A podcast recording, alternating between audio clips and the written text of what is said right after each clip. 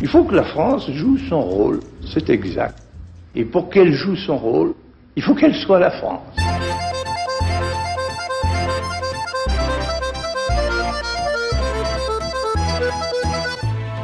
Raconter la France autrement, un podcast du temps présenté par Richard Verly, avec aujourd'hui notre invité François Garçon, auteur et essayiste, vice-président de la Chambre de commerce suisse en France.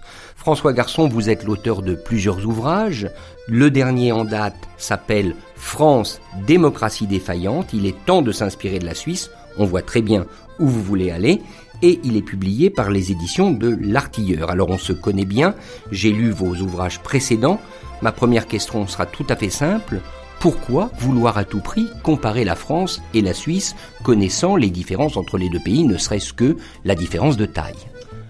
Alors, il est très important, dans un pays qui est mal en point, de cesser euh, de vouloir imaginer des solutions originales, puisque ça a été fait ces 50 dernières années et ça a conduit le pays au ravin.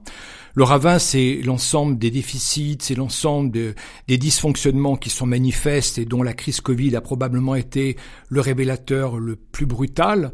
Et je pense que à un tel niveau de carence, il faut se tourner vers des systèmes qui fonctionnent et si possible des systèmes de proximité. Il est inutile d'aller euh, regarder du côté de l'Asie lointaine ou euh, de l'Amérique latine profonde. Il y a des systèmes qui fonctionnent très bien à nos frontières et parmi les systèmes qui fonctionnent très bien, il y a celui qui fonctionne le mieux qui est le système suisse.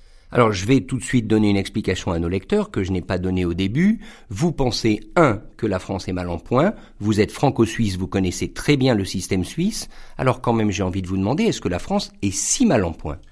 Écoutez, Dire que la France est mal en point, il y a peu de gens aujourd'hui qui sur ce diagnostic euh, divergent. Elle est mal en point, euh, on l'a vu au niveau du système de santé, puisque je crois qu'aujourd'hui elle est rétrogradée euh, au 22e rang des pays de l'OCDE en matière de qualité de soins qui sont fournis. Je rappelle quand même que en octobre 2019, Richard Ferrand, président de l'Assemblée nationale, sur la matinale de Radio Classique, affirmait les mâchoires bloquées que la France avait le meilleur système de santé au monde pour s'apercevoir un un an et demi après qu'elle est rétrogradée dans le, euh, la voiture balai.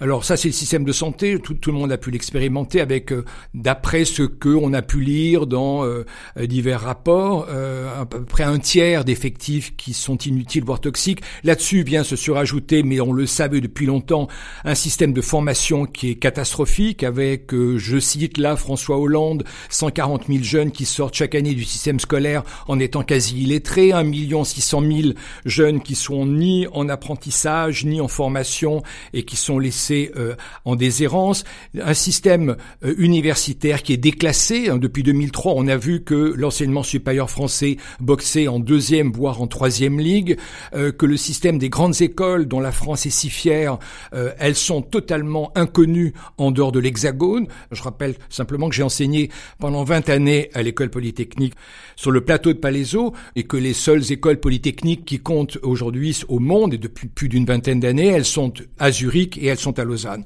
Là-dessus, vous rajoutez des caisses qui sont quasiment toutes en faillite. Je pense là aux euh, caisses de chômage, aux caisses santé, aux caisses retraite.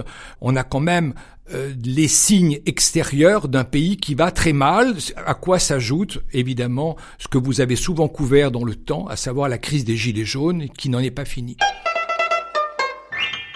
il y a quand même une part de cliché dans ce que vous nous dites. Alors je l'ai moi-même écrit dans le temps à propos de vos ouvrages. Est-ce que vraiment aligner toutes ces évidences, ce n'est pas finalement fabriquer une construction de démolition de la France vue de Suisse, un pays qui, c'est vrai, va bien, mais qui n'a pas non plus toutes les qualités?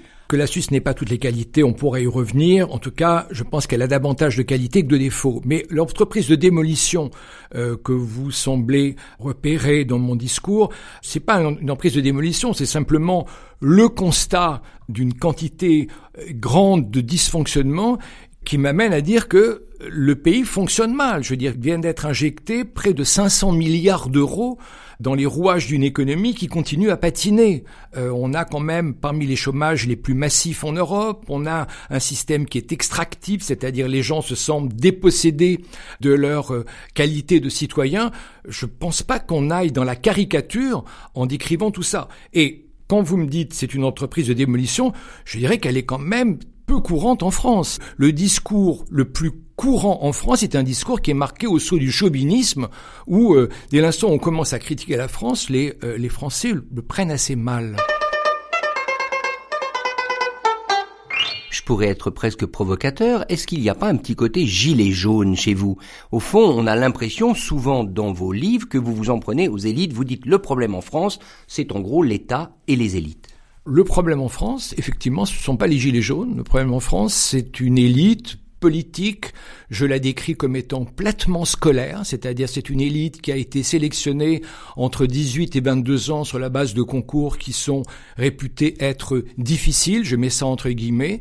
Euh, ce sont des gens qui sont dénués de toute imagination, qui sont dénués de toute compétence, autre celle qui leur a servi à réussir ces fameux concours. Je pense que la crise que connaît la France et euh, ces crises qui sont euh, dans le système de santé, dans le système de formation, etc.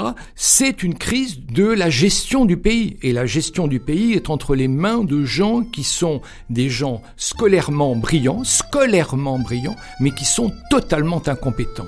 François Garçon, merci beaucoup. Nous allons continuer ce dialogue la semaine prochaine et il sera consacré plus spécifiquement à l'économie française.